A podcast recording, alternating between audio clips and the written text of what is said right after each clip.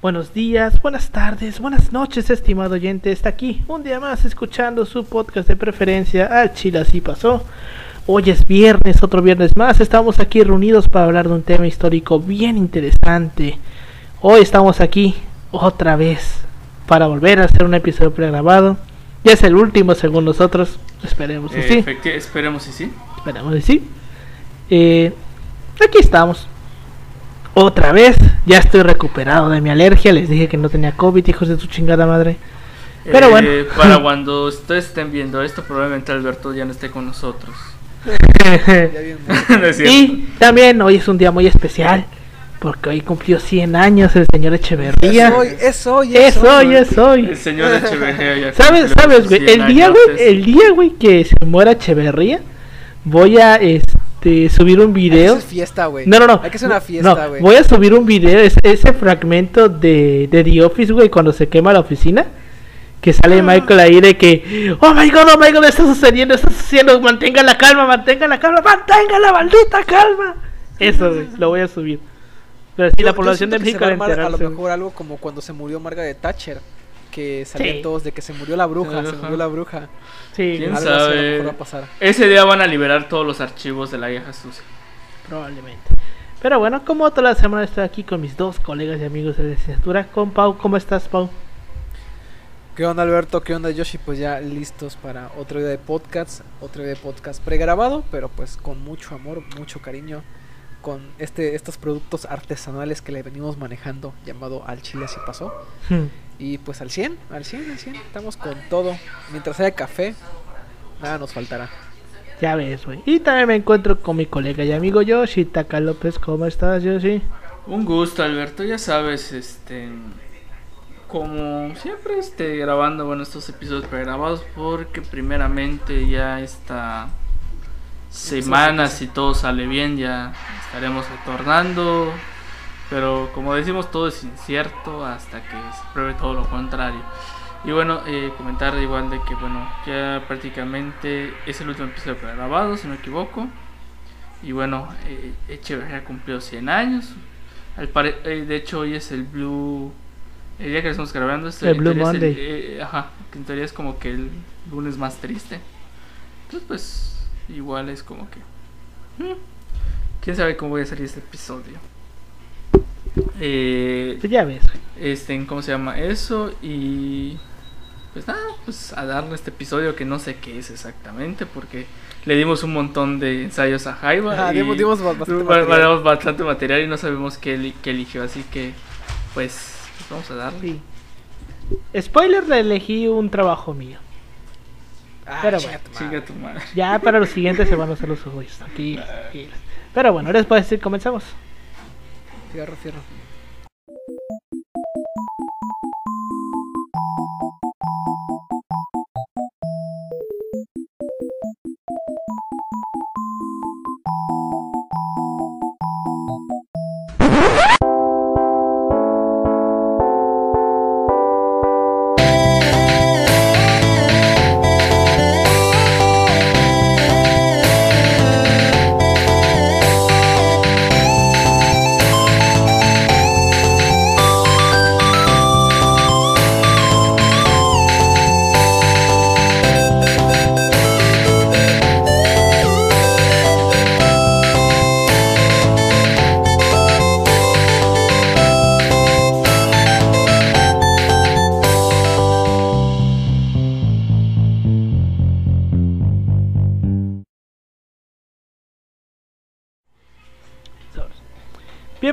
Bienvenidos a Chile Así Pasó, un podcast de historia mexicana y universal, donde su servidor, Alberto González, le va a contar a Ángel Polino Chan y a Yoshitaka López una historia chusca, bizarra, increíble o surreal acerca de algún personaje, proceso o hecho acontecido en la historia.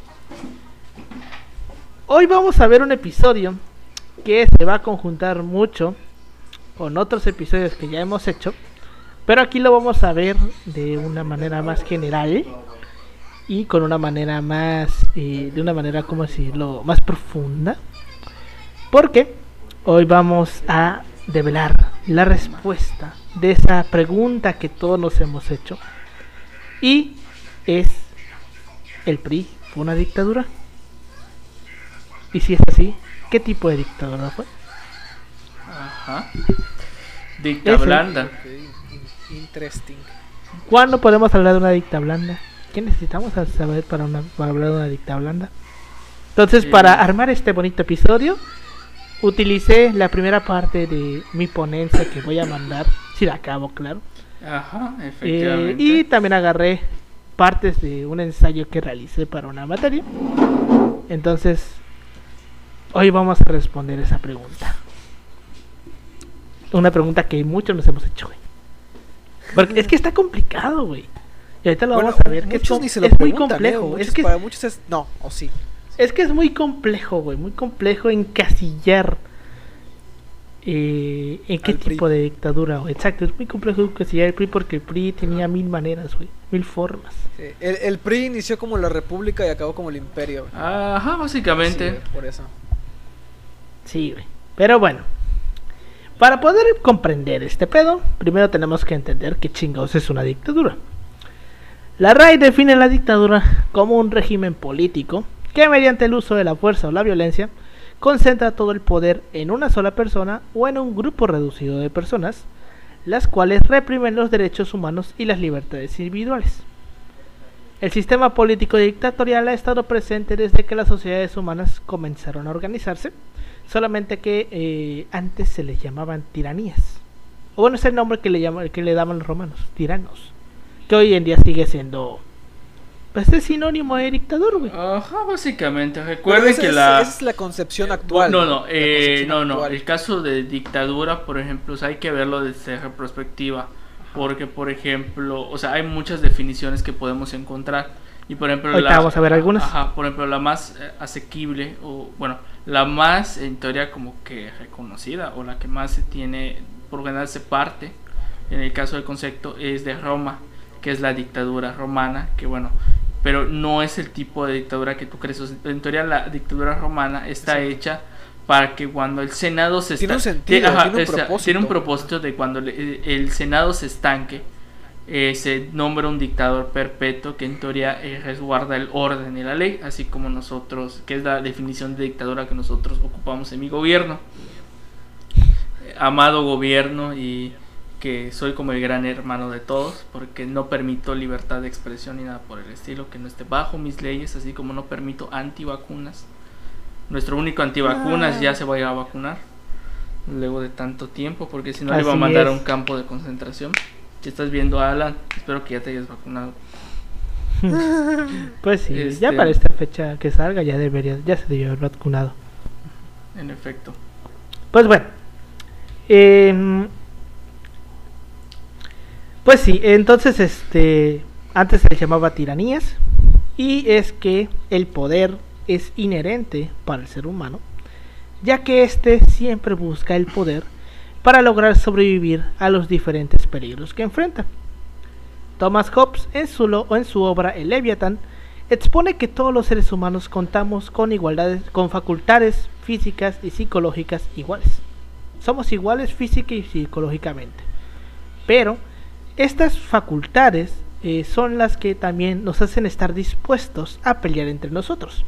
En una guerra de todos contra todos que lleva a cada persona, lleva a que cada persona, perdón, tenga derecho a hacer cualquier cosa con tal de preservar su vida. Hobbes describía que la vida era solitaria, pobre, asquerosa, bruta y corta.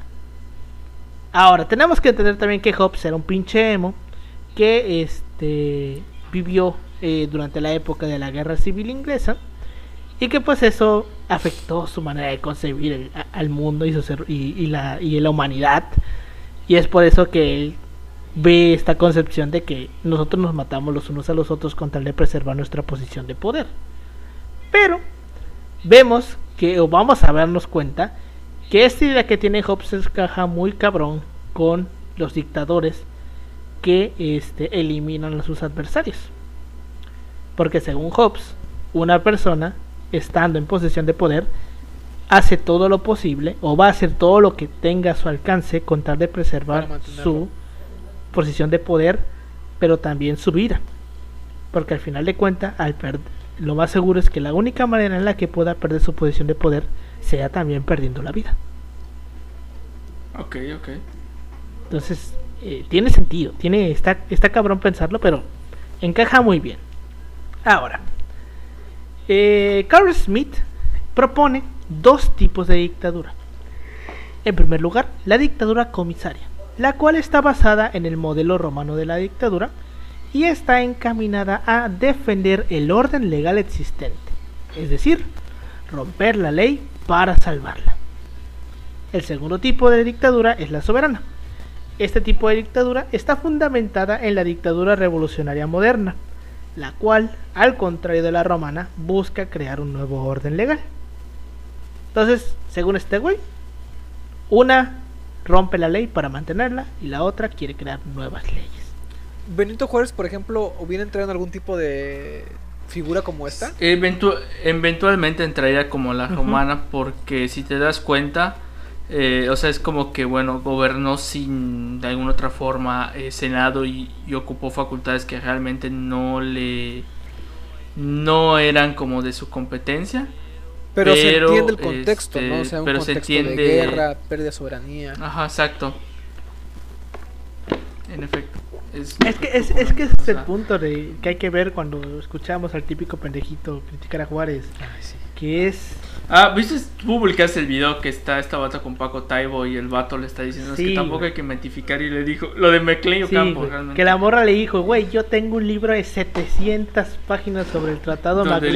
lo Vas a venir a decirme a mí que Benito, que ¿Quién se lo Melchor dijo? Ocampo, güey, se hizo tremendamente Wow. pendejo en el MacLean Ocampo, de verdad. Es que, es que cada gente... ¿Quién se lo dijo? ¿Quién se lo estaba diciendo? Un, Eh, un vato, un vato del público se lo estaba diciendo a... Ah. ¿Cómo se llama, Esta güey? bata Paula... Patricia, Paula, no sé, no, no Ay, güey.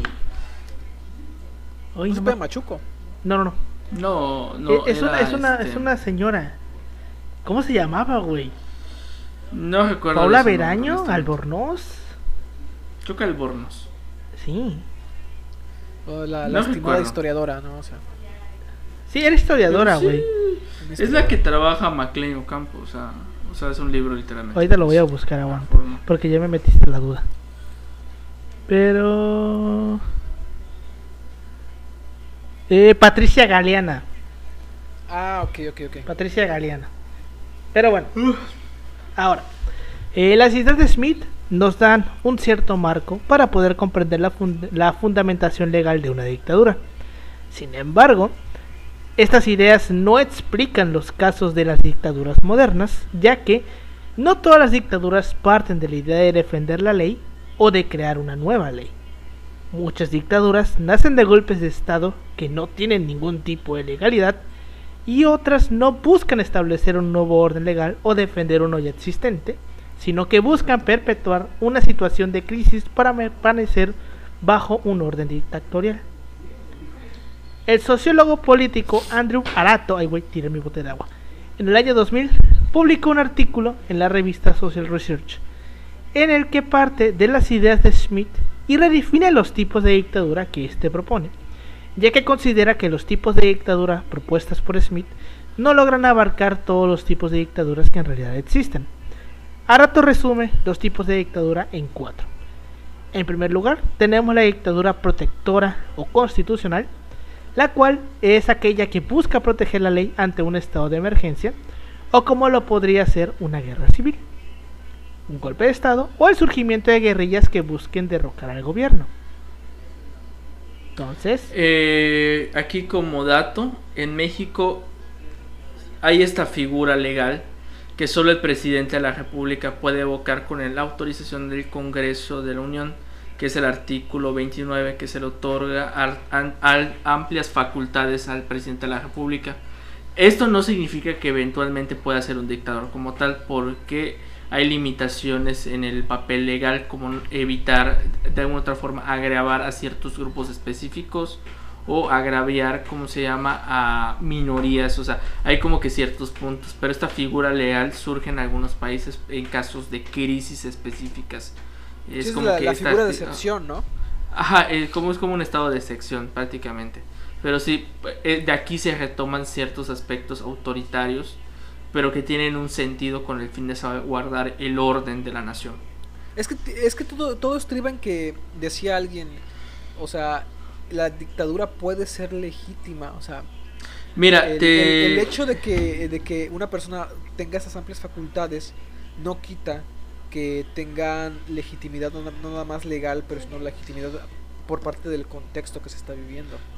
Es que mira, te digo, eh, ahí evocando a, los, al- a la gran obra de Yoshiki Tanaka, que bueno, en la boca en Teginga Eigetsu, no, eh, en toda su obra literaria, o sea, él, él lo que hace es que aborda realmente estas problemáticas y te explica realmente que la dictadura es un gobierno viable a corto plazo.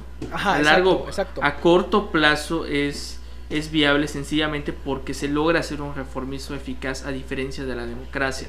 La democracia esencialmente es algo bueno, pero la democracia lo que Es le pasa es- es, a largo plazo. Es como lo dice Bodino, realmente ningún tipo de gobierno es malo. El problema es quién ejerce ese poder. Y en ¿Cuánto medida que ejerce el poder se puede pudrir el fin o el o la medida en que en que sea tan eficiente el gobierno. Esto es lo que termina fracasando al final en los gobiernos democráticos. Y eso explica por qué se han estancado de alguna otra manera las democracias liberales. Porque sencillamente eh, no hemos reformado. La dictadura de alguna otra manera es un gobierno más. Eso siempre hay que entenderlo. Es un Exacto. gobierno. Ahora, mal. no, esto no es una apología a la dictadura, para, claro que no, sino que estamos tomando en cuenta que bajo el modelo, por ejemplo, romano, o sea, ellos decían, eh, modelo romano, por ejemplo, es como que vas a tener tú estas facultades extraordinarias por cierto tiempo. O sea, se contemplaba un tiempo determinado para una situación determinada. En ese sentido, tu, ese modo de gobierno que estás teniendo es legítimo. Porque tiene un sustento, vaya. En efecto. O sea, no estamos diciendo que venga Pinochet y no, no, no, no. no. Va a venir Pinochet y nos va a destruir a todos. No necesariamente. Viene, o sea, viene Pinocho, viene Pinocho. Con una carta del Juan Pablo I, ¿no? Pero bueno. Eh, en segundo lugar, Sin comentarios. en segundo lugar, Sin Arato propone las dictaduras protectoras extralegales o ilegales, las cuales son aquellas que buscan proteger el orden social existente para protegerlas, para protegerlo, perdón, de amenazas externas. En efectos prácticos, son las dictaduras oligárquicas que buscan mantener los privilegios de una cierta clase social.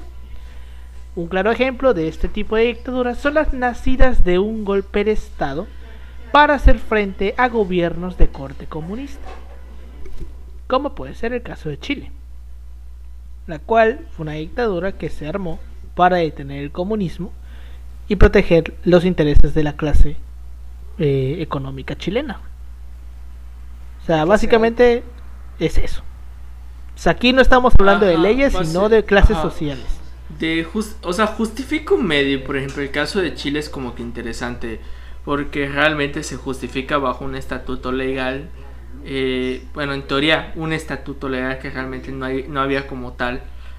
O sea que aquí se, aquí eh, por documentación lo más importante es ver los bandos militares. Que bueno, ellos se justifican que la institución del ejército está tomando temporalmente el poder, temporalmente porque la valió verga es Pinochet, el poder y bueno, esencialmente hace una, una constitución que, bueno, al final termina legitimando todo, pero con la Horror esa pero con la constitución. pero con la Ahorita vamos a justifica- llegar, vamos a Ajá, ver. pero con la justificación de que es por un bien mayor. Hay que cuestionarnos cuál es ese bien mayor. Una frase que, que como que evoca es literalmente eh, ¿por qué dejamos que tipos malos lleguen al poder? Y una, una, buena, pre- una buena respuesta sería porque las personas quieren una vida sencilla. ¿Cuál es esa vida sencilla? Quiero una vida tranquila, güey. Una vida tranquila. Esencialmente eso termina pasando en estos tipos de gobierno. Sí. Demasiado, güey. Pero, pero es que ahí es una tranquilidad artificial, ¿sabes?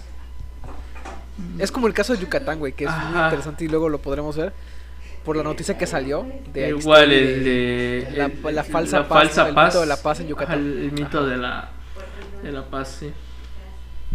Pues sí, güey.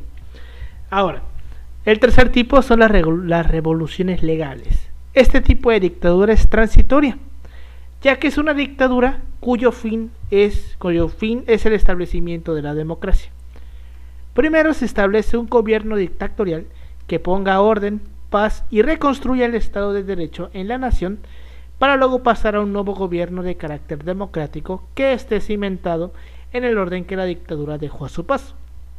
El más claro ejemplo de este tipo de dictadura es la dictadura de Franco en España, quien luego de triunfar en la Guerra Civil Española, estableció una dictadura que reorganizó todo el Estado español para después de su muerte ceder de manera pacífica y ordenada a un nuevo líder que restableció la democracia. Y restableció básicamente pues el orden legal antiguo, que era el orden del rey. Que eso es básicamente es ese tipo de dictadura. Y la cuarta eh, es la dictadura revolucionaria, que son las dictaduras nacidas de revoluciones, por lo que se les considera ilegales, pero que cuyo objetivo es regresar de manera progresiva hacia la legitimidad democrática. En este tipo de dictaduras, según Arato, se pueden considerar la revolución cubana y a los populismos clásicos de América Latina. Que estos populismos clásicos de, América Latina son bien interesantes porque entre ellos se incluye a Cárdenas, güey. Mira, qué se cree, se, se considera que Cárdenas era un populista, un clásico. Ah, ah, es que mira, hasta cierto punto realmente habrá que definir, es que realmente habrá que definir exactamente qué es este, esta idea de populismo. Clásico. realmente populista. O sea, hay que ver el concepto desde una forma histórica. O sea, por lo general el concepto actual que se tiene realmente no lo podemos ver en este tipo de estudios de caso realmente. A pesar de que sea... O sea, hay que ver un contexto. Es, Cárdenas en, el sentido estricto es un radicalista, no es un populista. Es un radicalismo lo que él ejerce. Radicalismo en el sentido de, de lo que termina pasando del Estado interventor en, en la cuestión económica. Lo que termina en, de alguna manera coincidiendo, no digo que esto sea igual de lo que pasa en la Alemania nazi. La Alemania nazi de alguna otra forma, si bien es fascista, tiene estos rasgos de un radicalismo. Mira, así como empiezan a surgir. Hay algo muy interesante y es que hay una paradoja muy interesante entre lo que cierta clase social considera populista y lo que dice el populismo como tal. O sea, es, es y, y, que de hecho los ayuda a ellos como clase social. Porque hay, eh, por ejemplo, Paoli, que es em, Francisco Paoli, mencionaba que el populismo como tal parte de un estado que crea corporaciones o semicorporaciones que buscan la alianza de clases, güey. O sea, de clases eh, sociales, que haya una convivencia entre todas, ¿no? Como sea que se dé esa simbiosis, pero que se dé. Y el, el, el corporativismo ayuda a que pues las de abajo puedan avanzar un poquito, ¿no? Totalmente total, contrario a lo que se conoce como un estado popular. Porque ya, ya ves que hay muchos partidos que se llaman popular, ¿no? Tienen el popular en la en el nombre. Popular en el sentido de las masas.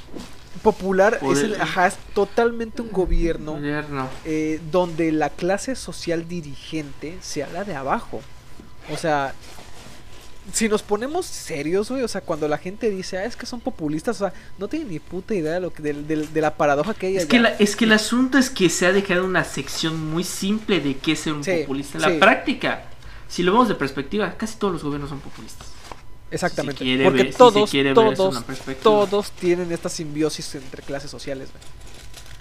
O tratan de como que de que convivan. Eventualmente es, es el asunto, o sea, es como tal. Eh, este aspecto. O sea, es que hay que ver si el concepto de este, el análisis político correcto. O sea, por lo que tiende a pasar es que pinches libertarios usan el concepto muy vano para justificar ciertos aspectos de fobias comunistas que ellos tienen. Realmente en la práctica el concepto va más allá de cuestiones banales como las que ellos plantean. O sea, el concepto deberíamos verlo desde una perspectiva muy amplia. O sea, es que realmente hablar de un populismo, pero pues populismo no, es realmente. habría que ver esas definiciones. Sí, es que es muy complicado, definir el populismo sin caer en en, ¿cómo se En un discurso. Sí, Ajá. ¿Cárdenas podría haber sido populista? Pues sí, en Posiblemente, sentido de que, sí. De que eh, fue con él que también siguieron creándose las corporaciones que luego de las cuales el PRI luego echaría mano. eh, eh, se buscó hasta cierto punto que no hubiera una lucha de clases, por así decirlo, o sea, que se mantuviera esta cierto tipo de colaboración entre, entre ambas, o sea, no... Desde ese punto de vista podría decir Yo abogo más por un radicalismo, pero pues como dices, sí, sí entraría dentro de un análisis así. Es, es un tema muy complejo, güey.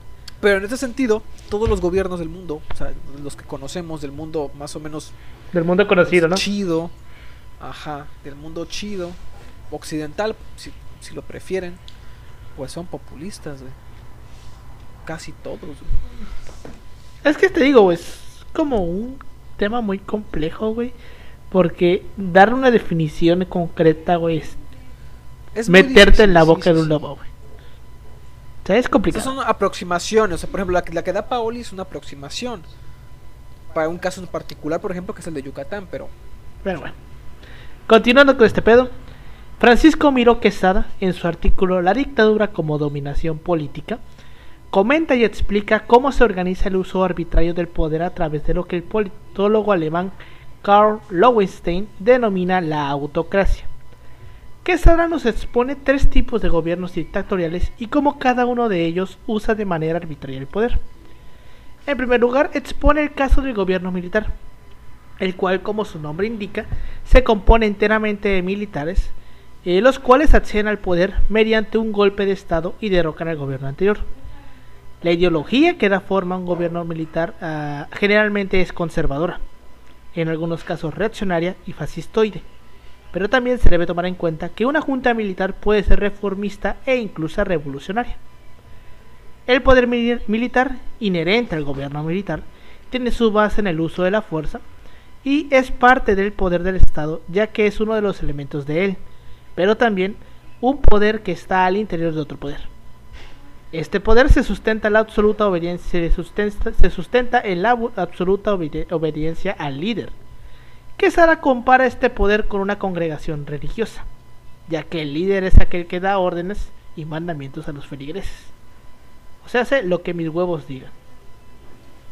Así en pocas palabras. El, el ¿qué- segundo... el de qué horas son las que usted quiera, mi general, ¿no? Exacto, exacto. ¿Quién decía, ¿A quién le decían eso? ¿A Echeverría, no? Pancho Villa me parece, ¿no? No, güey. No, No. a ver. Era- Car- o O Carranza. era López Mateos. O era Carranza. No, güey, no, no. Era López. Mateos, güey. A ver, no, vamos a miento. ¿era qué horas son las que usted quiera, señor presidente? Sí, era López Algo Mateos, así. ¿no? No creo, güey. O a Ordaz. No, no, no. Espérate. No me acuerdo, güey. Creo que era López Ah, Mateos. Siento que venía de un general, ¿eh? Siento que era un general. No, yo recuerdo que no. Es la que usted diga, señor presidente. ¿A quién se lo dijeron? ¿eh? A ver, espérate. Fue alemán. Creo que fue Espérate, alemán. espérate. Creo que fue alemán. Puede, sí, seguramente. Suena lo suficientemente hijo de puta como para que le dijeran algo así. Sí, porque alemán se creía dueño del mundo.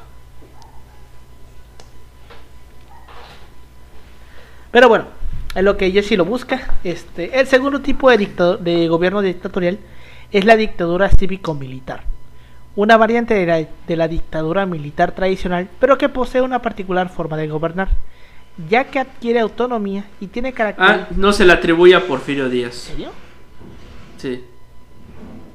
Bueno, esto dice que a Porfirio Díaz. Tiene dice. sentido, tiene sentido. Se, También- se le atribuye a Porfirio Díaz en la en la que preguntar la hora a su interlocutor le respondió la que usted quiera, señor presidente. Ah, cabrón. Bueno, en fin. ¿Qué tan lameculos eres, no? ¿Qué Sí. ni- nivel de lameculos la que usted quiera, señor presidente? Sí, es a Porfirio Díaz. Pues sí, Pero, tiene pero sentido, quiero ser gobernador, señor presidente. imagínate, güey. Era Olegario Molina. Bueno, eh, la principal característica de este tipo de dictadura es la existencia de una alianza entre civiles y militares, la cual, según Quesada, puede originarse de varias, de varias maneras. En primer lugar, Está cañón, ¿no? Que imagínese ese tipo de alianza. imagínate, ahorita vas a ver, cuando un gobierno militar, llegado mediante un golpe de Estado, incorpora civiles a diferentes secretarías o cargos de Estado. Un ejemplo es la dictadura militar que derrocó a, jo a João Goulart en 1964 en Brasil, la cual, después de deponer al, anterior presidente, incorporó técnicos y, y profesionistas a diversos ministerios del, ministerios del Estado. Y la segunda es cuando un gobierno civil se convierte en un gobierno dictatorial mediante un golpe desde el palacio. Está más cabrón. En términos Ah, prácticos. pues lo de, lo de este. aguanta, Podría aguanta, ser quizás el caso aguanta, de. Aguanta, aguanta. Deja termino. A ver. En términos prácticos, un golpe desde el palacio se refiere a cuando un gobernante, el cual fue elegido de manera democrática, traiciona al pueblo e instaura una dictadura, modificando la constitución para hacer válida la reelección o usando medios legales para mantenerse en el poder. Un ejemplo eh, eh, puede ser el de Porfirio Díaz, pero también más actual puede No, no, no, no entra, no entra, porque Porfirio sí lo hizo por golpe de Estado. O sea, entró con el plan, con su plan este de. Ajá. Pero Es el primer periodo, recuerda- ¿no? Pero el primer periodo lo hizo así. Luego ya en el ya segundo ganó ya, ya lo aplicó. Este, un ejemplo es el de Alberto Fujimori en Perú, el cual llegó Pinche bajo la vía democrática y una vez en el poder convocó a un Congreso Constituyente que redactó una nueva constitución que dio legalidad a la reelección re- inmediata. Y que esto también pasó en Haití con Duvalier. Nada más que Duvalier se la mamó más porque Duval- Duvalier dijo ser hijo de Dios y que él con magia negra haitiana eh, mandó a matar a, a, a- a John F. Kennedy. Esto lo dijo, ¿eh? Lo dijo Duvalier, según él. Con estos No muñecos pero no, vudú, Mira, yo de la. De la magia vudú, yo la neta no me metería, güey. Yo ahí sí. Yo tampoco Yo me le metería. Yo doy respeto a todo lo que son esas madres, güey. Un grandísimo respeto. Mira, eh, este podcast no. no, este podcast eh, es friendly, es eh, es- santero friendly, vudú friendly. y- este y brujo podcast friendly, de- la neta. ah, ajá, o sea, no, no tenemos ninguna cosa ahí. Por favor, no. Son nuestros amigos. No, digo, son nuestros amigos. Por favor, este. Si en algún momento cometemos algún error, déjenos en los comentarios y no nos manden muñecos vudú, por favor. No, es que sí, eh, dicen que sí está pesado todo ese tema ahí en Haití y la neta. pues, Eh, En Yucatán igual. Eh, En, hay como en Veracruz, güey. No, no, o sea, ve, ve, ve, te- te- como anécdota, eh, en la casa donde, en el terreno donde construyó mi abuelo, la casa, eh, pasaban cosas muy raras y al final tuvieron que sa- sacaron 16 muñecos vudú. O sea, por eso no me meto con esas Será el sereno, pero nosotros decimos, ¿sabes qué? A ti te respeto. Perfecto. Porque cualquier cosa, mejor no nos metemos en esos asuntos. ya verás. Ahora, el tercer tipo de dictadura es la dictadura institucionalizada. Y aquí vamos a aumentarnos en un tema profundo.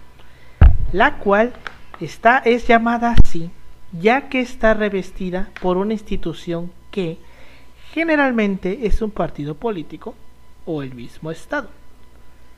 Las dictaduras institucionalizadas, según Quesada, pueden ser de dos tipos, totalitarias o autoritarias. Ejemplos de dictaduras institucionalizadas totalitarias pueden ser la de la Unión, la Unión Soviética o la Alemania nazi. Pero Adem- fíjate que es Exacto. interesante porque ellos eh, son como que muy específicos cuando dicen, es que esto es una dictadura pro- proletaria, ¿no? O sea, es- ellos te lo dicen desde ahí. O sea, esta madre es eso. En el Sin caso de la URSS. embargo, el caso o la de Cuba, por ejemplo, que pero ahí hay algo muy interesante que, que difiere con, con las demás con estas demás formas de gobierno y es el hecho de la autodeterminación. Por ejemplo, Cuba, que se le tacha siempre de ser autoritaria, que tiene sus tintes, porque obviamente los tiene. Como dijimos la vez pasada, tienen puede que tengan un sentido y es el de protegerse a sí mismo como Estado nacional. Sin embargo, a ver, fuera de eso, em, ellos, sus formas de representación fueron por plebiscito, o sea, la gente en, en, en comunión toda ella eligió su propia forma de gobierno, la reafirmó y poco a poco ha ido pues perfeccionándola y- y participando en ella. Entonces, ahí sí hay una como que se quiebra el pedo un poquito. En efecto. Y este, por otro lado, un ejemplo claro de la dictadura institucionalizaria, au- institucionaliz- institucionalizada autor- autoritaria, según Quesada, es el caso del PRI en México. La institucionalidad de estas dictaduras no es autónoma de la voluntad del líder, como sucede en una democracia. En el totalitarismo y en el autoritarismo, esta institucionalidad es más formal que real, ya que está limitada por la voluntad del líder. Entonces, Las formas, ¿no? El PRI, el PRI, tenía, el PRI tenía todo un boato, o sea, ¿sí? era toda una serie de reglas no escritas y de... Corpota- eh, co- podemos hablar de que son realmente una corporación del Estado. Era una corte también, güey, o sea, te pones a pensarlo un poquito, era una corte moderna. Los Bueno, diputados sí. eran cortesanos, o sea, todos eran cortesanos del presidente. Bueno, De hecho, punto podemos hablar que sí. Ahora, aquí es donde ya vamos a empezar a conectar con los capítulos de La Guerra Sucia, con el capítulo de por qué siempre gana el PRI. Porque aquí ya vamos a Vayan a verlos. Vayan a verlos. Es, es muy importante que los vayan a ver para que entiendan en plenitud aquí. Porque bueno, en el, en el, en el- creo que en el episodio de por qué siempre gana el PRI, veíamos más que nada al PRI desde esta forma de los sindicatos.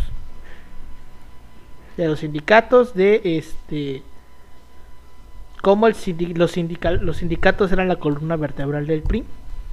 Entonces ahorita se volvió un paraguas, ¿no? O sea, Ajá. enorme para todos los movimientos. era la base, güey.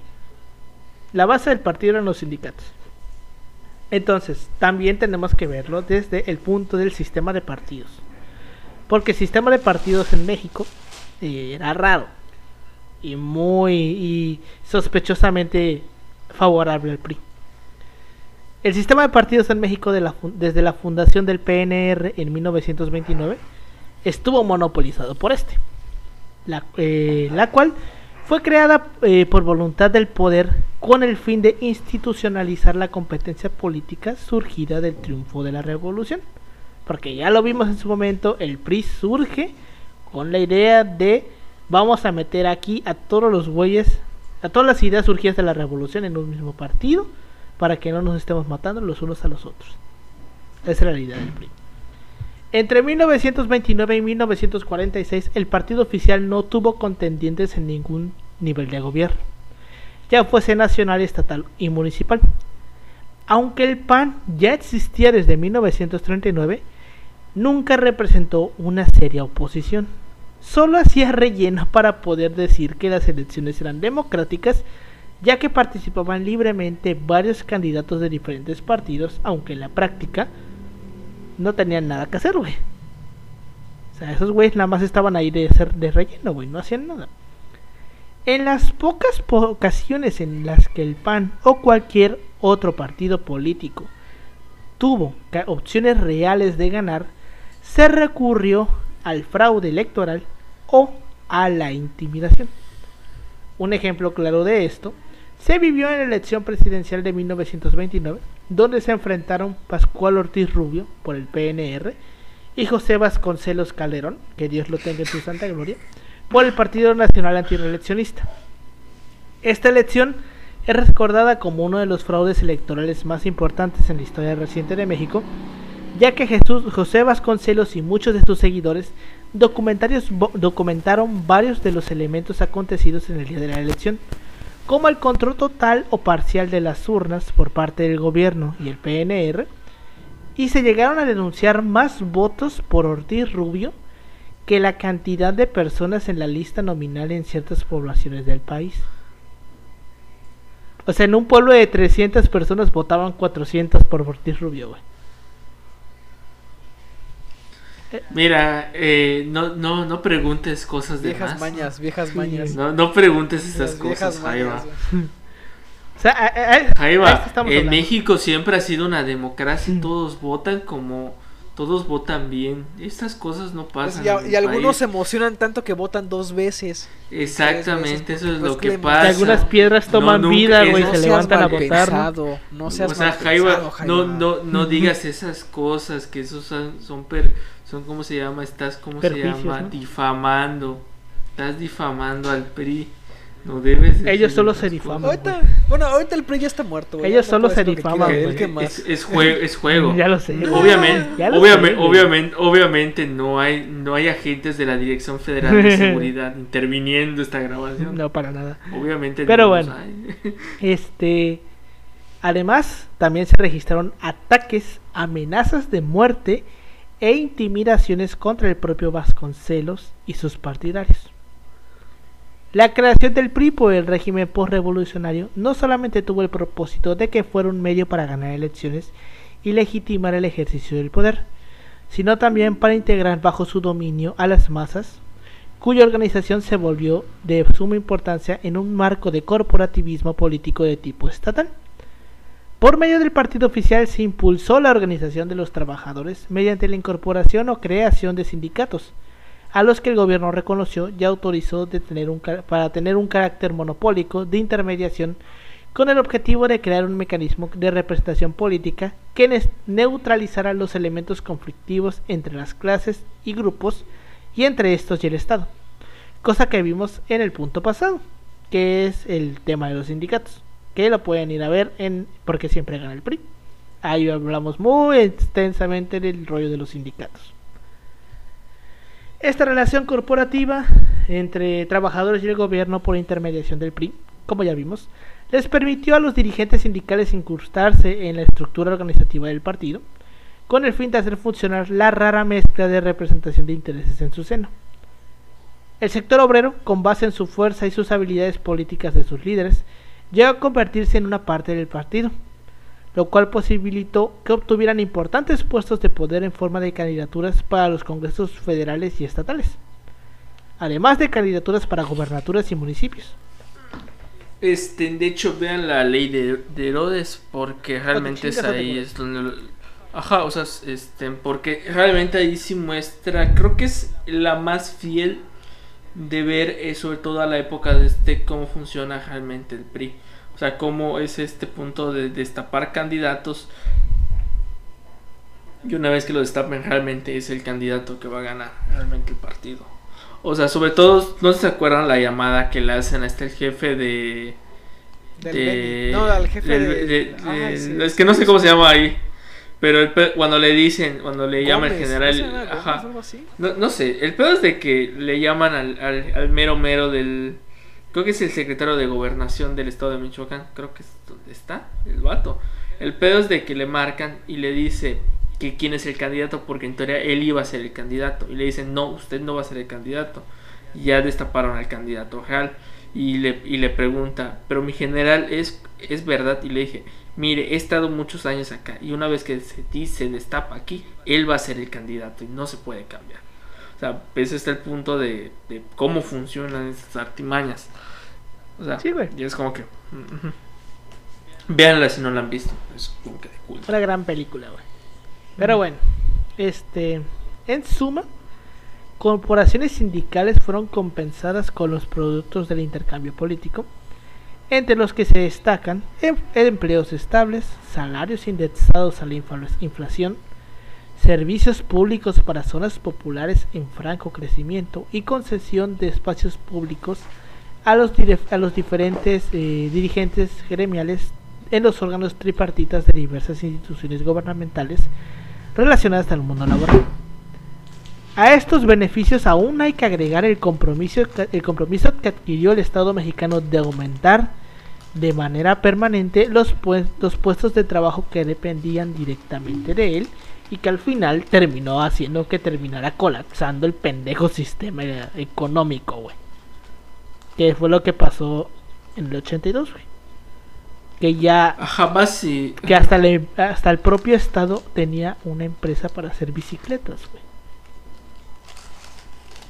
Es que el problema como tal es que al realmente si lo se pone realmente en una perspectiva general no es malo de alguna otra manera generar estos tipos de empresas estatales. El problema es cuando estas empresas se vuelven un problema. Por eso es como que muy importante en la medida de lo posible equilibrar la economía. Liberalizar pero con cuidado. O sea, por eso es como que bueno, o sea, es hay ciertos aspectos que sí son como que importantes ahí, sobre todo el aspecto de corrupción que hay en las empresas, sencillamente porque los que están en las empresas son personas que realmente van de paso y no generan, digamos, una cultura dentro de la eficiencia. Sobre todo esto pasa mucho con la burocracia de servicio, como suele pasar en, por ejemplo, en una empresa privada, donde hay otro tipo de filosofía. Esos son los problemas que como que estancan demasiado a las entidades, digo, perdón, a las empresas estatales. Es como que el pedo. Sí, güey. Es, es, fue un pedo que se terminó cocinando y que se fue haciendo más, más grande al punto en el que explotó, güey. Era una pinche burbuja esa madre. Ahora, también debemos comprender el sistema electoral. El sistema electoral que tenía México antes era un pedo muy cabrón. De hecho, creo que eh, cuando fueron los del ICRO, que son, es como, es el INE. El Instituto Electoral de los institutos. Eh, de Quintana Roo. estatales, ajá. Eh, ajá eh, o sea, realmente es algo que decía el, el, uno de los directivos, es que realmente le preguntaba, ¿ustedes creen que antiguamente podía llegar una persona con 300 credenciales de elector a votar? Obviamente evocaba en los tiempos cuando la Secretaría de Gobernación organizaba las elecciones. Antes era muy común hacer esto. Hoy en día, pues, o sea, ya no es. no, ahorita vamos a ver, ahorita vamos a ver que, cómo cambió este pedo. Porque hasta antes de 1977 era extremadamente complicado poder crear un partido político, ya que al igual de los sindicatos, se necesitaba la autorización del gobierno para poder crearlo. Este cambio eh, fue, se cambió o se dio bueno, se hizo este cambio, se cambió esta política en el 76, ya lo vimos con el, en el episodio de López Portillo, cuando López Portillo es el único candidato que se presenta a la elección del 76, porque el PAN, muy al estilo del PAN, tienen peleas internas, no presentan candidatos. ¿Crees que pase este 2024? No. ¿Quién sabe? No creo. Bueno, no, no, creo, no creo. Mira, desaparecerían. Sí, güey. De Desaparecerían. Pero bueno, entonces, este, en el 76 se da este hecho sin precedentes donde solamente López Portillo se presenta. El PAN no presenta por conflictos internos, muy al estilo del PAN. Mientras que los otros partidos que estaban eh, ahí presentes eran partidos satélites del PRI, que eran partidos creados solamente para ser ahí relleno. Y el otro partido que existía era el Partido Comunista, que no tenía registro porque evidentemente no se lo daban al Partido Comunista. Porque si se dan cuenta, el Partido Socialista sí tenía registro, pero el comunista no. ¿Y por qué? Porque socialismo y comunismo no son lo mismo. El comunismo es una forma más radical del socialismo. Es por eso que el Partido Socialista sí tenía registro, porque hasta cierto punto era tolerable. ya los comunistas no. Para los que para los que todavía dicen, es lo mismo, no. El socialismo hasta cierto punto sí plantea convivencia con, clases acomodadas, o sea, sí plantea una cierto tipo de simbiosis que pueda generar pues dinámicas favorables para, para ambos grupos, ¿no? Desfavorecidos y favorecidos. El comunismo no. El comunismo es de que otra forma total de Estado, ¿sabes? Como que... Es otro pedo, Es la forma extremista. Sí, es otro pedo. reorganízame el Estado. sí, Por eso es que el Partido Comunista no tenía este registro.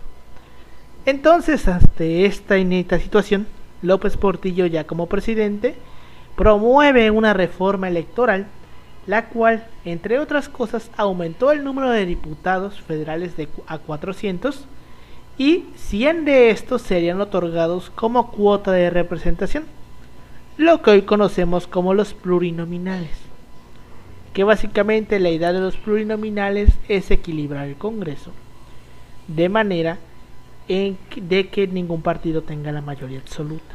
En teoría. Eh, bueno, es que realmente, por, es, bueno, esto Jaiba nos los comentaba, de que bueno, esta forma estaba hecho realmente para ayudar a los partidos de minoría, porque por lo general el pinche PRI, pues, es el pinche PRI, eso tenía Sí. todo esto la La mayoría. idea del partido plurinominal es, con que tú consigas un cierto número de votos, ya tienes derecho a tener un diputado, aunque no hayas ganado una elección. Pero con el simple hecho de tener un cierto número de votos, ya tienes eh, un derecho. Con el simple hecho de que mantengas el registro, güey, ya tienes derecho. Ajá. De ahí se está Vean al el pinche PRD, PRD. Con todas sus fuerzas, güey. Al Chile, güey. Pero bueno. Entonces, este, con todo esto, eh, los partidos políticos que mantuvieran el registro tendrían representación en el Congreso, lo que estaba comentando.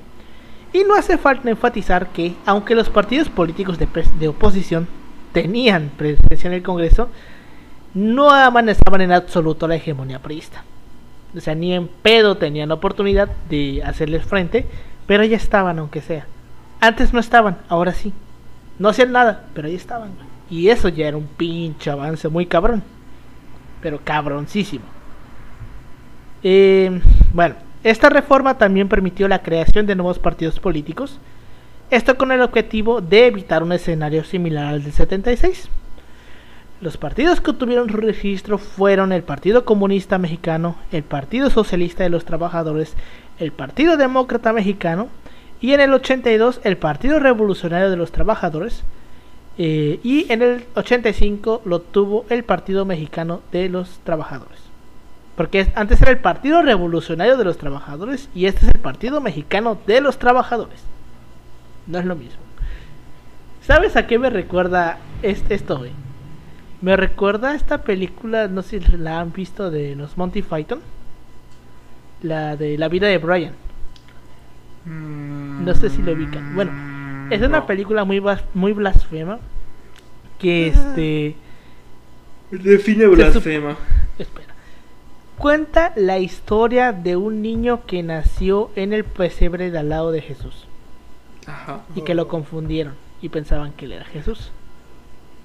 Entonces, este, en esta película de la vida de la vida de Brian hay una escena, Ah, ya nos habías dicho. es- hay ya un- nos habías sí, de ella. A ver, ¿de qué era? No hay una recuerdo. escena, güey, eh, donde están en el coliseo y hay unos güeyes, verga se escuchó, eh, hay unos güeyes, hay unos güeyes que este Se ve el micrófono, son, es el este, micrófono. Ese micrófono. Sí, es sí. el, es el Es micrófono. que micrófono, son este la organización anti ¿Anti qué? romanos antirromanos o algo así se llama el frente Ju- Ju- de- el frente antirromano de Judea algo así se llamaba Ah, ¿Qué pedo, güey? algo así se llamaba la- es una organización ficticia güey El Eh, punto es que son no, güey, cuatro pero- güeyes. no, fíjate que y eso uno se, pe- no- se pelea con uno sea. güey y un vato dice pues yo voy a crear la nueva y verdadera federación anti antirromana de Judea así güey Eso Pero- me recuerda. Es como los. Como en la ley de Herodes, es güey. En la ley de Herodes igual está ese episodio. Cuando le dicen al general que ya no va a ser candidato, dice, me lleva la chingada. Vamos a, a crear el nuevo partido verdadero de la revolución. de que- ajá, sí, dice la- el partido auténtico de la Revolución Mexicana. güey. Pero bueno. ¿Dónde nos quedamos? Ah, ok. En, eh, ajá. Ya la vi, ya la vi. Eh, la siguiente reforma política se dio hasta el año de 1986 bajo la presidencia de Miguel de la Madrid. Esta reforma aumentó el número de diputados a 500, dejando en 100 el número de diputados plurinominales, además de, además de que ante las reiteradas quejas de carácter electoral por parte de los partidos políticos en todos los procesos electorales, se decidió crear una comisión que se encargase de revisar estas reclamaciones minuciosamente una a una. Bajo el papel, esta comisión sería un gran asiento, un gran acierto, perdón. No obstante, al ver su composición notamos la evidente sobre representación oficial para que fuera favorecido el PRI. La Comisión Federal Electoral constaba de seis miembros con un voto cada uno.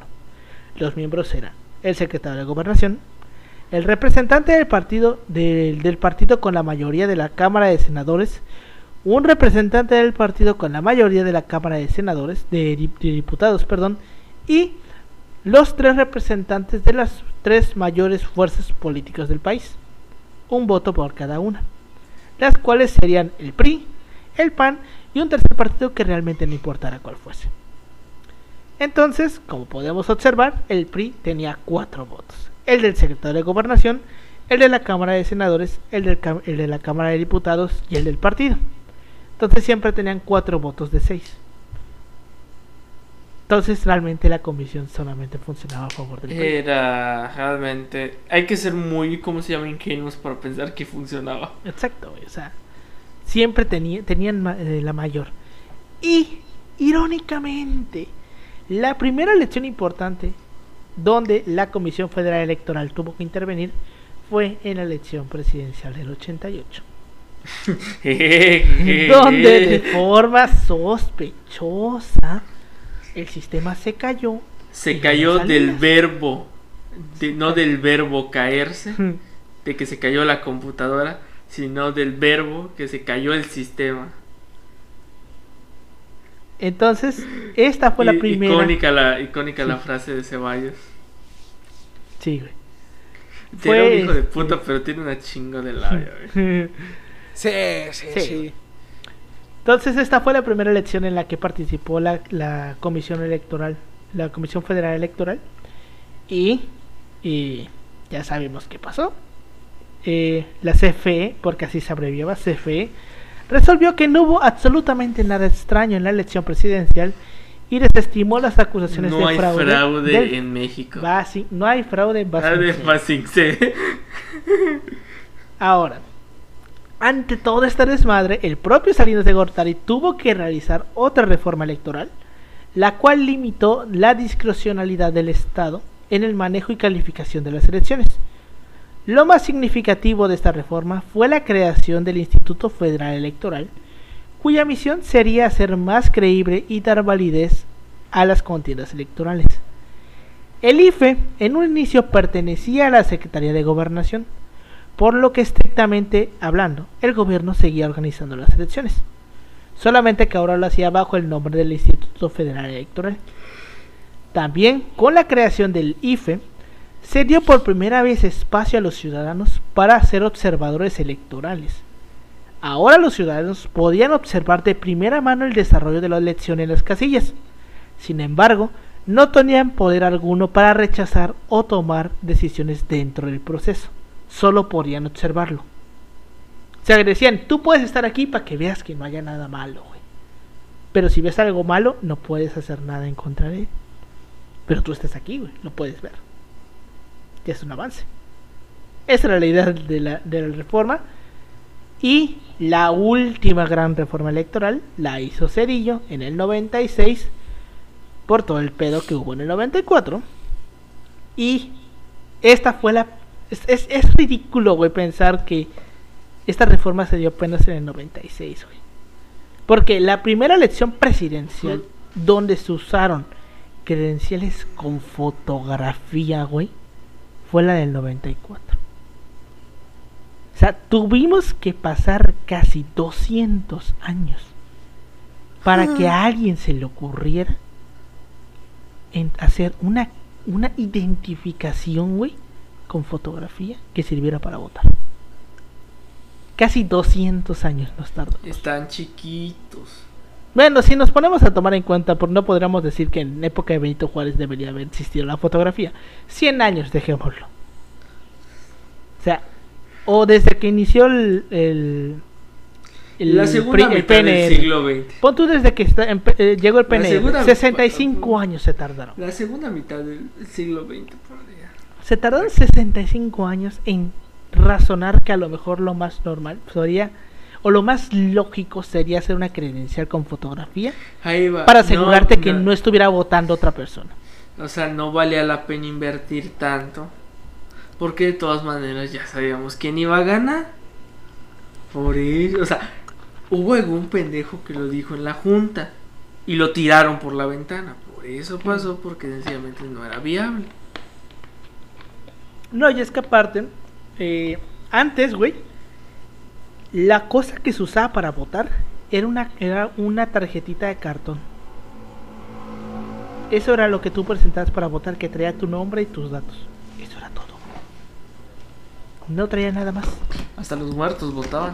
Exacto, y eso, y eso se prestaba que hasta los muertos votaran. Obviamente no existía esa tinta del pulgar. Entonces tú ibas a una casilla, votabas con un, con un papelito de esos, te ibas a otra, cambiabas y volvías a votar, güey. Estaba cabrón.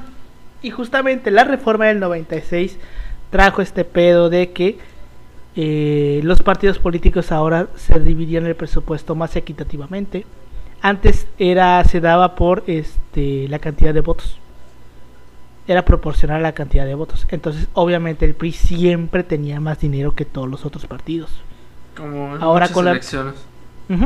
Con la reforma del 96 se dividió en 30-70.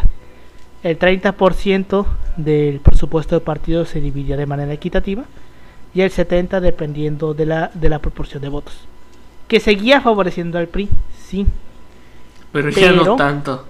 Pero eso, esa, si antes por ejemplo el PAN recibía 5 millones de pesos, con la reforma del 96 el PAN empezó a recibir 50, 55, que era una putísima diferencia abismal a lo que recibía antes. Y con eso el PAN empezó a fortalecerse y el PRD también. Y todos los partidos que existían, güey.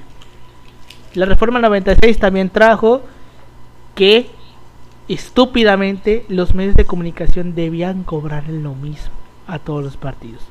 Porque antes eso no pasaba, güey. Antes las televisoras le cobraban más al PAN y al PRD, güey, por hacer sus anuncios que al PRI. O sea, así de cabrones eran.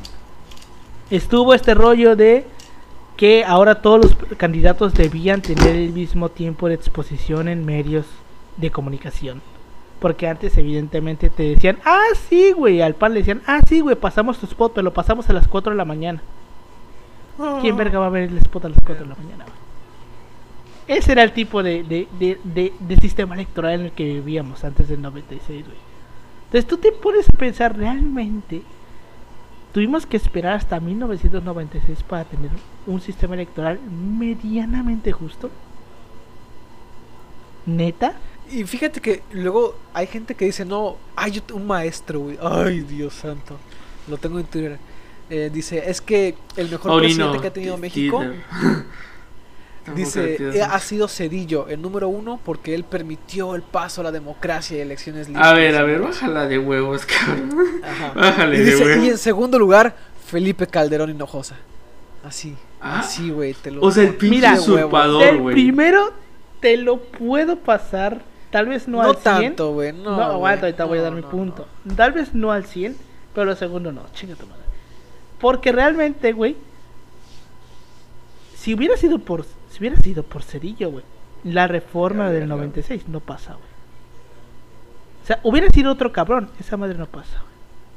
O hubiera sido otro cabrón, güey, el 2000 no gana el pan, güey.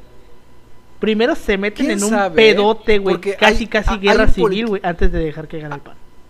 Hay un pedote ahí porque de- que decían que para ese momento el PAN y el PRI ya eran muy parecidos.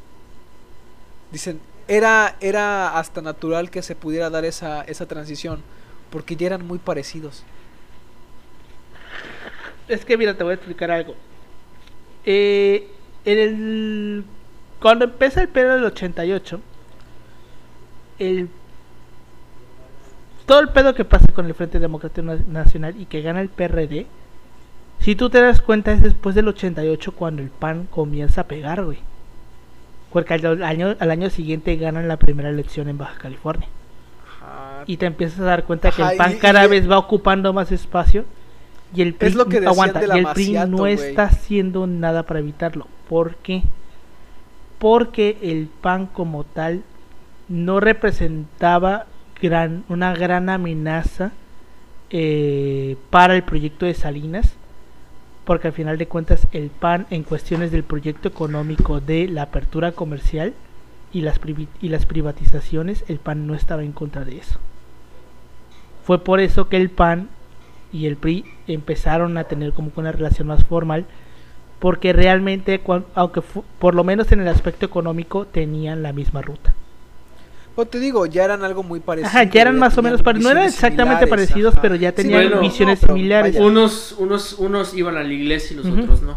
Y es por eso que eres- eh, justamente ahí, y es que también tenemos que tener en cuenta que el PAN apoya al PRI en el 88 cuando eh, el PAN Cuando que decide no caída. meterse al- a la al- a la controversia que presenta el Frente Democrático Nacional. O sea, al final ¿Qué fue el lo que PAN dice Ceballos, Bueno, es que El es- discurso es- de Ceballos es épico en ese sentido, o sea, épico de la de la de la justificación, vaya. Bueno, como lo dijo Ujú. Bartlett, Bartlett que en este fraude, de que dijo, ¿cómo se llama? De que realmente hubo ahí... Un amaciato. un acuerdo una- entre el PRI y el PAN, güey, para que el. PAN no apoyara al Frente Democrático Nacional. Coincidencias. ¿Qué pasa después? Tú lo estás diciendo ahorita, Jaiba. Empieza a ganar terreno a partir del 88. Coincidentemente el PAN. Ujú. Y también, este, comienza este pedo de la persecución contra el PRD, güey. Porque el PRD sí era contrario a, a todo lo que Salinas quería, güey. Y es por eso que el PRD no, no, no figuraba. Es hasta que llega Cedillo, güey, que ya el PRD comienza a agarrar fuerza. Y es justamente por la reforma del 96 porque permite que el PRD tenga más maneras de llegar a la gente. Y es, que también en este rollo de, tanto en la elección del 88 como en este acuerdo que llega el PRI y el PAN para las, las reformas de Salinas, es que se crea esta figura de la mafia del poder. Ahí nace, güey. La mafia del poder ahí nace, güey. Y todavía se reafirma más con el Fobaproa. Porque el PAN apoya al PRI, güey, en, la Foba- en el Fobaproa. Bueno, y y el que se pone en contra nada y más es luego el va por De ahí, de ahí va, ¿cómo se llama? La enemistad entre Calderón y Obrador. De ahí nace, güey, de que el PAN originalmente estaba con el PRD, pero cuando el PAN se da cuenta de que muchos de sus miembros están siendo beneficiados por el Fobaproa, se retracta, güey, y termina apoyando al PRI. Porque ahí sí ya el PAN tuvo que apoyar al PRI, güey, porque el PRI ya no tenía la mayoría en el Congreso. Ahí ya hubo participación del PAN para que se pudiera pasar. esa ¿Será ley. que, ¿Será que algo pase le, le pasa algo al PAN parecido con esta reforma eléctrica? ¿Quién sabe? Güey, ¿te imaginas que los traicionen? Imagínate. Pero bueno, Yo siento que ahorita el que está en la está como que en la indecisión es el PRI, ¿eh? Sí, no güey. tanto el PAN. Güey, es que literalmente de esto depende su futuro. Lo cual sería, lo cual sería una, un karma muy interesante en la historia del PAN, ¿eh? O sea, se le regresaría ese esa esa piedrita, güey, sí, güey. del Fobaproa. Karma, bitch. Entonces, eh, no vamos a hablar de represión porque eso ya lo vimos en la guerra justa, en la guerra sucia. Ahí pueden tienen dos episodios para ver este pedo de la represión. Entonces, ya contando el pedo de la represión, el pedo de los sindicatos, el pedo del sistema político y el pedo del sistema electoral, nos queda esta pregunta. ¿Realmente es una dictadura?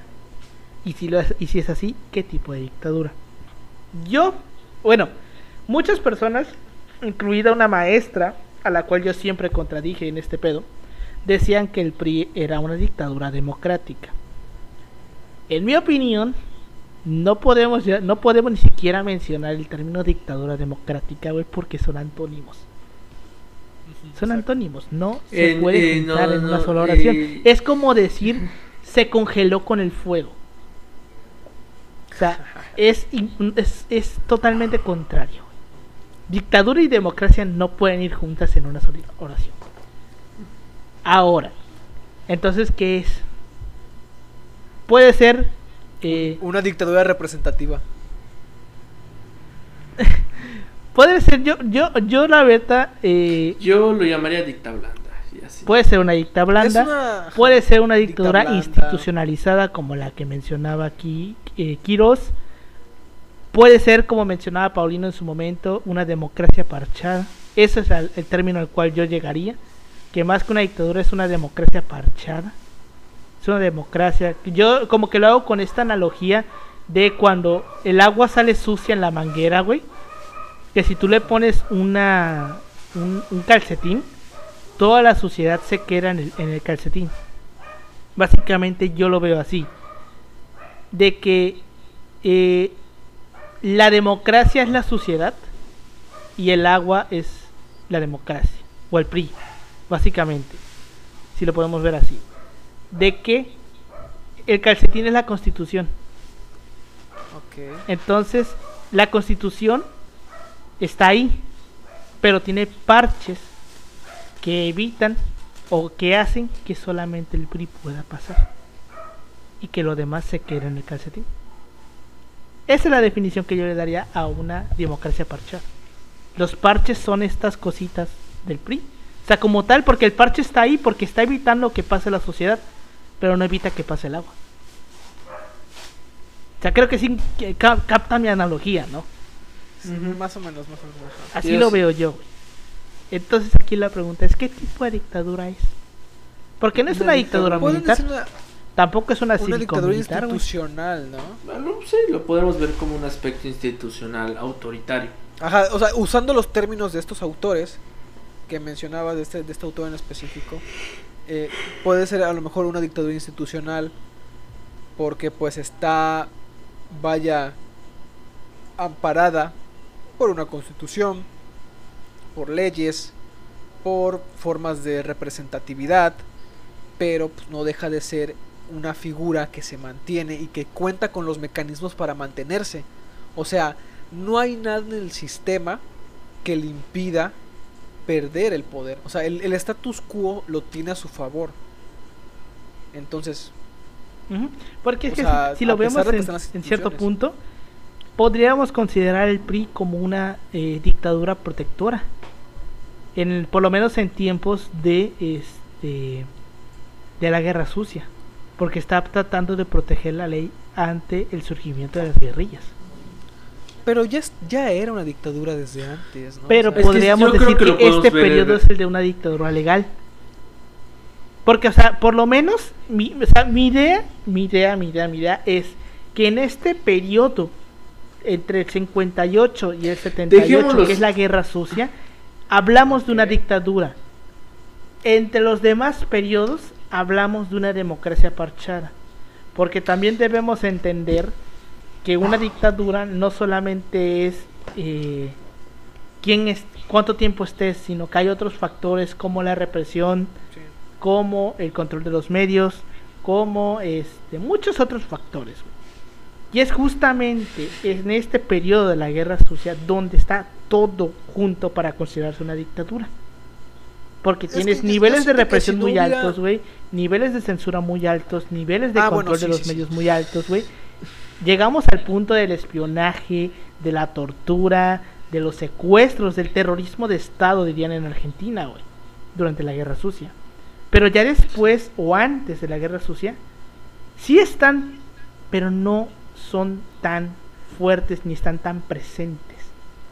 Por lo cual yo no llegaría yo a considerarlo como una dictadura. Porque aunque están, sí, pero son muy en menor medida y casos muy aislados. Mira, yo creo que un mejor análisis sería verlo como una dictadura institucional auto- autoritaria y no verlo como un total y no, o sea, no roza en un totalitarismo, realmente es un autoritarismo si lo queremos ver desde una perspectiva.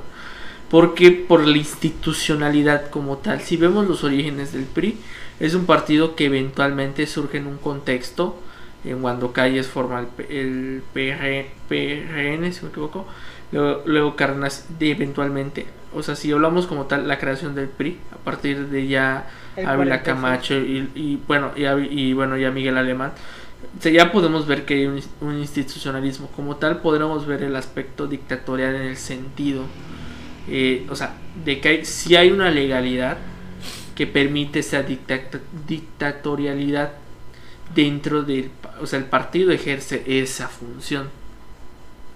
Que es tu analogía del, del calcetín, de, bueno, este- esta democracia parchada. Eso es lo que genera este aspecto dictatorial, tal vez lo podamos ver desde esta perspectiva institucional, y un autoritarismo en el sentido de que el Estado ejerce un poder eh, un poder, eh, digamos, sobre ciertos grupos, sobre ciertas personas. Con facultades por- amplias. Con ¿no? O sea, facultades amplias. O sea, el punto de que hablamos de que era un presidencialismo que hoy cualquier presidente quisiera tener. O sea, tal vez si lo vemos de Y, esta y que, perspectiva. y, que, y que estas partes se exacerbaron durante la guerra sucia, porque si no hubiera habido guerra sucia, de todas formas los elementos que componían a este, a este PRI ya hub- hubieran seguido. Pero el hecho de que estuviera el pedo del comunismo y todo eso lo exacerban, hace que se quiera como que defender a sí mismo y se potencia todavía toda esta, esta parte, las partes negativas, ¿no? La represión, la tortura. Pero si no hubiera habido eso, probablemente estos mecanismos de, de poca Ah, por, por eso, por eso, por eso yo lo planteo como, seguido. lo planteo como un autoritarismo en el sentido de que la autoridad está, so- está, está para salvaguardar a la nación. O sea, el partido salvaguarda a la nación. Por eso un pensamiento contrario como son las guerrillas justifican el hecho de que el ejército o la, en este caso la Dirección Federal de Seguridad actúe sobre lo que actúe y ejerza las prácticas que practicó. Entonces, yo me por ese análisis. ¿Es una dicta blanda? Sí, es una dicta blanda, pero tiene es excesivo, tiene rasgos de igual de un autoritarismo, tiene rasgos de un institucionalismo y tiene rasgos de, pues, efectivamente de una dictadura.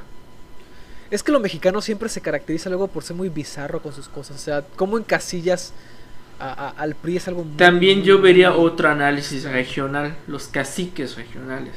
Ah, también, sí, sí. Yo lo vería más desde un punto que el PRI fue transitando entre diferentes tipos de dictaduras Se dependiendo fue de la época. se fue adaptando, obviamente. Se fue o sea, adaptando, güey, y fue cambiando de tipo de dictadura. Porque al principio podríamos decir que era una dictadura comunista o muy de izquierda. socialista.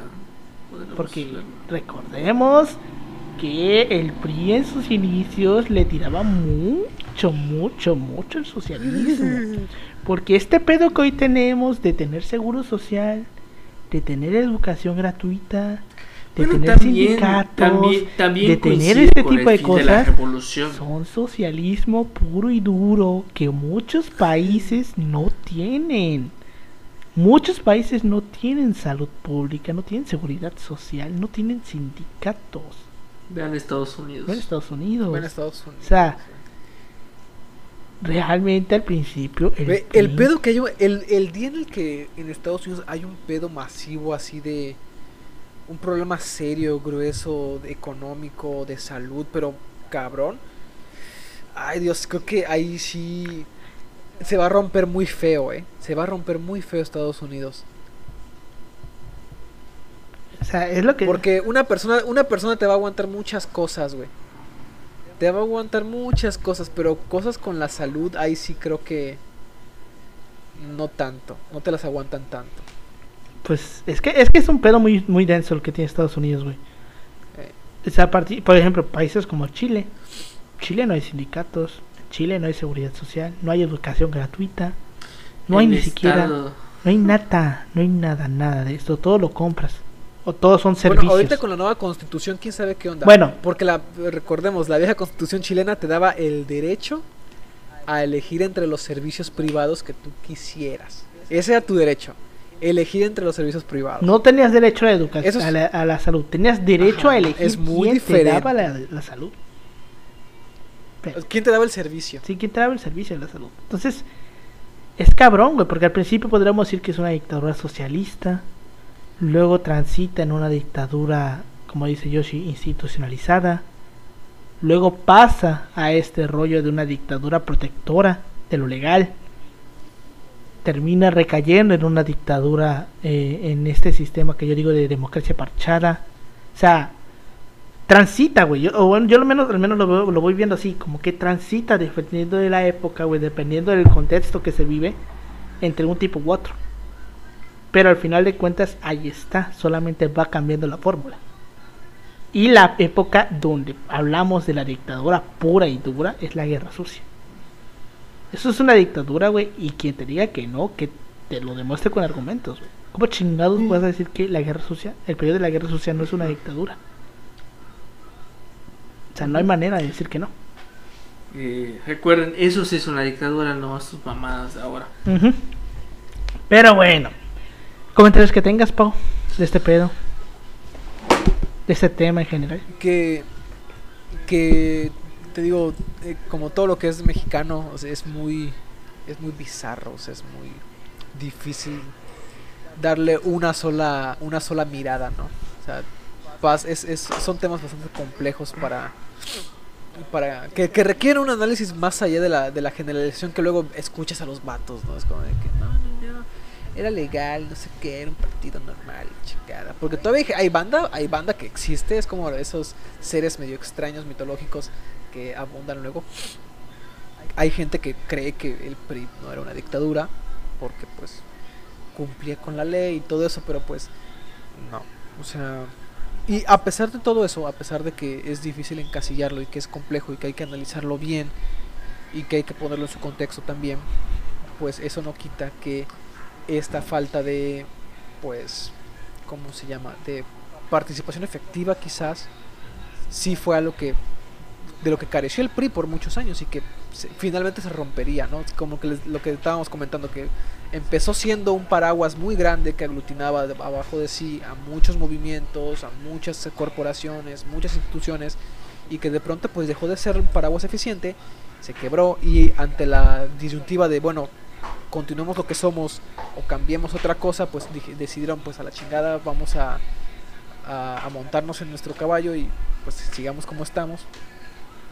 Y ahorita pues los efectos son los que tenemos ahorita, ¿no? El PRI ya prácticamente perdió toda territorialidad. No ganó ni una sola elección, güey, eh, de las gobernaturas nada, el año sea, pasado. Ganó el 2017 con un se dice que fue fraude contra Estado de Delfina México. Gómez en el Estado de. México. Bueno, que el Estado de México de por sí siempre ha sido el bastión del PRI. Es el bastión. Y el la próximo Pero- año se viene chingón porque hay elección del Estado de México. sí, sí. Ay, güey, este año tenemos elecciones nosotros. Y este año también, o sea, porque son cuatro Bueno, sí, va a perder Oaxaca, eh, güey, va a perder Oaxaca y Hidalgo. El punto es que cuando tú te tienes este tipo de de comportamientos como partido, ¿no? O sea, que y los mantienes a lo largo del tiempo y no redireccionas y no cambias, o sea, al PRI finalmente le va a pasar lo que les decía yo, ¿no? Como a lo que le pasa a Gorbachev y a la Unión Soviética.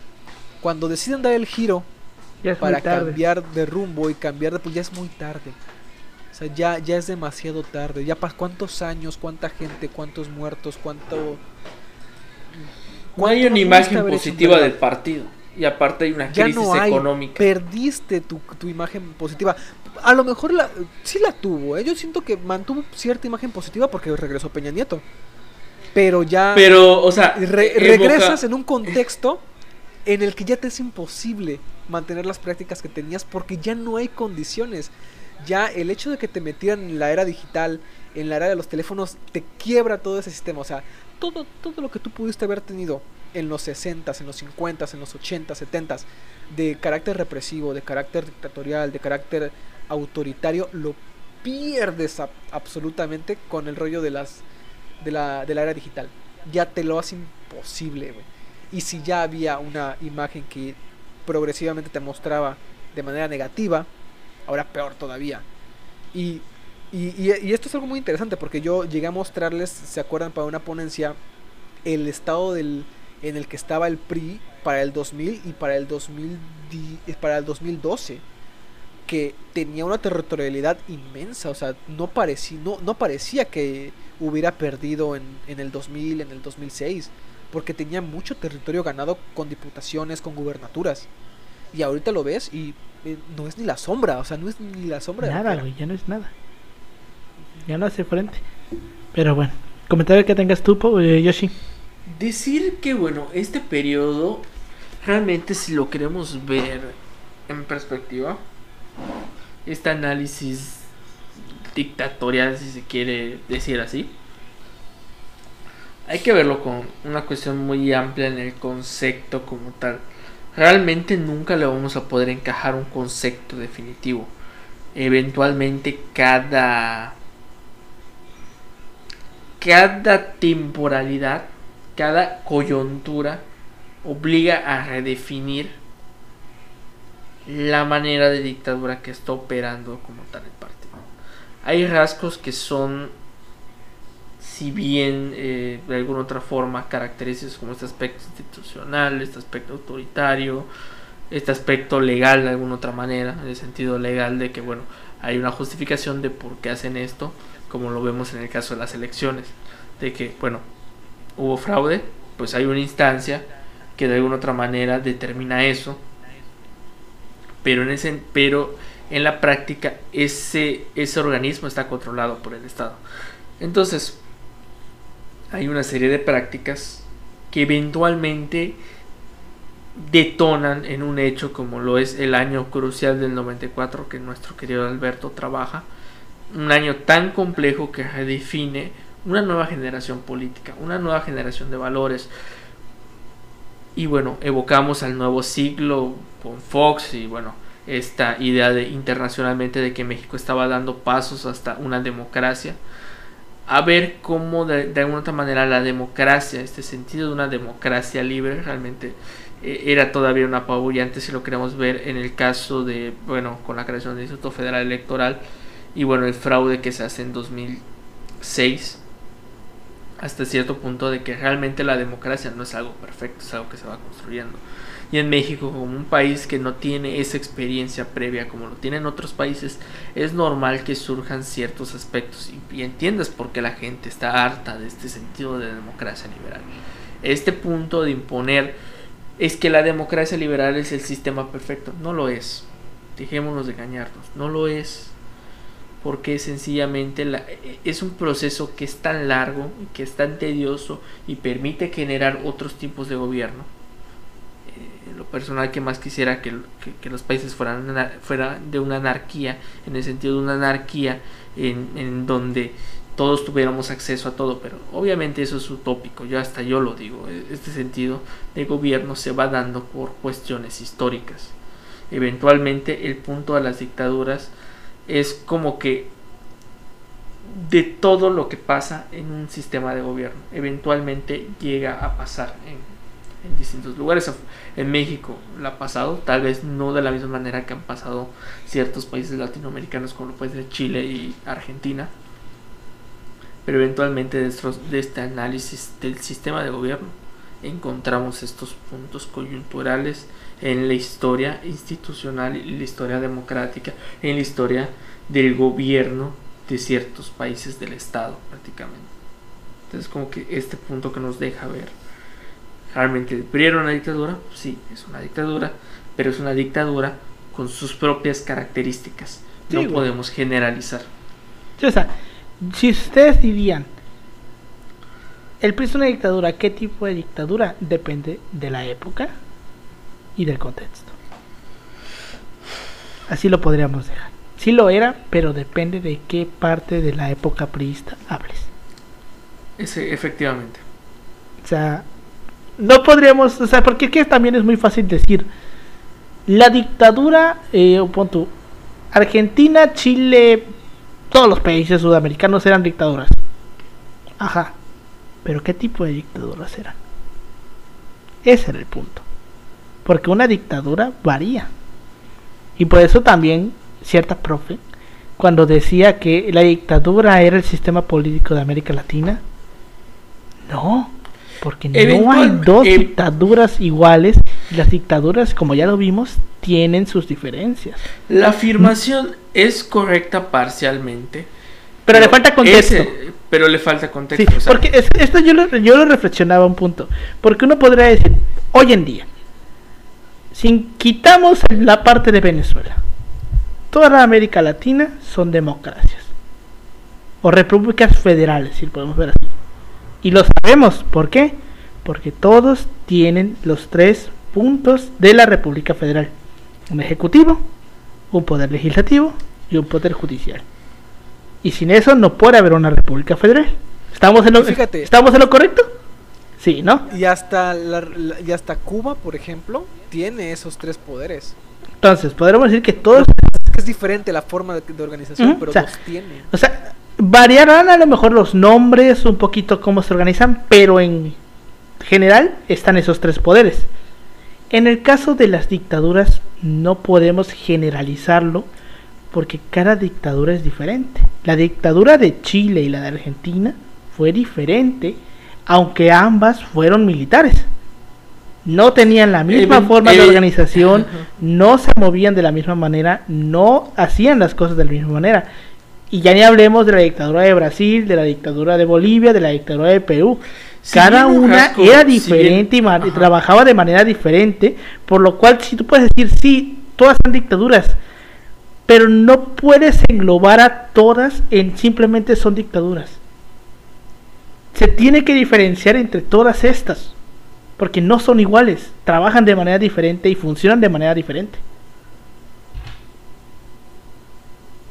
Es muy cabrón este tema, o sea, nos- ya no estamos explayando mucho, nos ponemos Sí, filosóficos. porque luego Eh, tienes que sustraerlo al, al- al caso, a los casos latinoamericanos, que son puta un universo cada uno. Eh, eh, efectivamente, al final son casos de estudio que hay que hacer y bueno.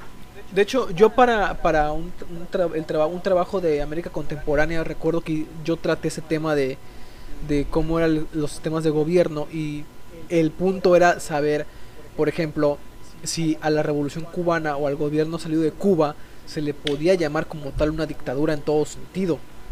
Y, y el, problema ahí también era que muchas de las cosas, y, y en general, eso pasa en general eh, con, con, la- con los gobiernos en- latinoamericanos, para explicar nuestras realidades usamos términos europeos que se asemejan a realidades europeas de unos siglos bastante concretos del- de aquellos donde se formaron esos conceptos y que volvieron a usar a, au- autores a lo mejor ilustrados o, o liberales pero no reflejan una realidad latinoamericana como tal. Entonces para tú hablar de dictadura para empezar es usas el término europeo para empezar entonces sesgas esta parte de lo que pasa en América Latina y cómo tiene sus propias dinámicas muy diferentes a las de Europa. Y por lo tanto muy alejadas del concepto que tú puedas llegar a tener de lo que es o no una dictadura o un gobierno autoritario o em, ¿cómo se llama este? totalitario. Porque pues de una u otra forma son conceptos que se generaron allá. Pero entonces es, es muy complicado. O sea e- el punto es que es, es muy complicado darle una definición a lo que tenemos nosotros porque no se nos han dado herramientas hasta ahorita hasta ahorita hasta hace poco para definir nuestras propias formas de, de, de- de- de relacionarnos gubernativamente entonces sí es es, Es muy cabrón, güey. Podríamos pasar punto- la vida entera investigando ese tema. El punto historiográfico ahí es que eventualmente hay historiografía que usa ciertos términos. De, de- efe- efectivamente, de- bueno, podremos esto manejarlo desde el aspecto de historia del concepto eh, dictadura, desde, desde la parte de la perspectiva de la historia conceptual, como plantea eh, Y, para ver qué tan complicado es esto, luego ponte, o sea, un ejemplo, o sea, un pe- pequeño ejemplo, ¿no? ¿Qué nombre le damos a los sistemas de gobierno mesoamericanos, güey? O sea, si te pones a pensar, muchos manejan todavía conceptos como que, ah, el imperio maya o el, el estado maya. Y, es, y, para- y- y la palabra estado, la palabra imperio, la palabra...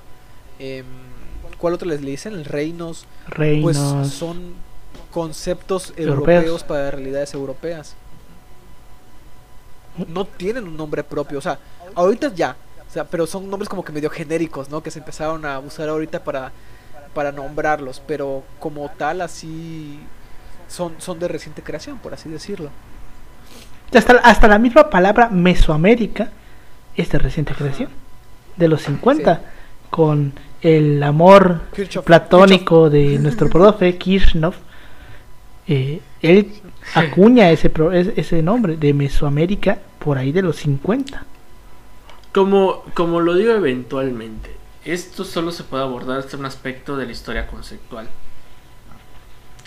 Y por ejemplo, la historia conceptual, eso es lo que permite ver la evolución del concepto. Si bien es un concepto europeo, al fin y al cabo, es un método de análisis. ¿Cuál es la idea de usar ese método de, análisis? Adaptarlo a una realidad latinoamericana, una realidad mexicana, una realidad chilena, para generar nueva historiografía e ir profundizando más en estos temas que no son tan simples como lo digo. el tema de las dictaduras realmente lleva toda una vida y, y hablamos de que no todos los archivos están abiertos, entonces hablamos de que es un tema es un tema para tú que quieres eh, Y que es difícil de tratar porque imagínate. o sea, cuando nosotros empece- tú- ah, cuando nosotros empecemos a tener eh, em- eventualmente cabello blanco y empezamos a estar más arrugados en este podcast, podremos hablar de una nueva interpretación realmente porque vamos a tener archivos más abiertos, más historiografía generada, nuevos textos, archivos desclasificados de cierto gobierno que está encima de nosotros. Todo eso eventualmente genera una nueva parte epistemológica y sin hablar de herramientas epistemológicas que surgen con la crisis de la historia. Entonces, es un aspecto muy amplio, o sea, epistemológicamente muy amplio. Y esto solo se puede trabajar desde la teoría de la historia, que eventualmente la teoría de la historia la tenemos muy abandonada, pero eso es otro tema que voy a tocar en algún momento. Eso se aparte. Entonces, Eso es, conclusión podemos decir, América Latina se cuece aparte. efectivamente. Así lo podemos todo dejar. proceso, todo proceso hay que verlo cuidadosamente. Así es. Mm. Pero bueno, con esto llegamos al final de este episodio. Muchas gracias por habernos escuchado. Nos pueden encontrar como arroba pasó podcast en Facebook, Instagram y en Twitter. A mí me pueden encontrar como arroba Emanuel56 en Instagram y en Twitter. A ti, Pau. Eh, a mí me pueden encontrar como Ángel Paulino Chan en Facebook y en Instagram y Twitter como Pau-3cc. A ti, Yoshi. Me pueden encontrar en Instagram como yoshi.2807. Pues bueno, ya se la saben. Muchas gracias por habernos escuchado. Y nos vemos la siguiente semana. Hasta luego. Hasta luego.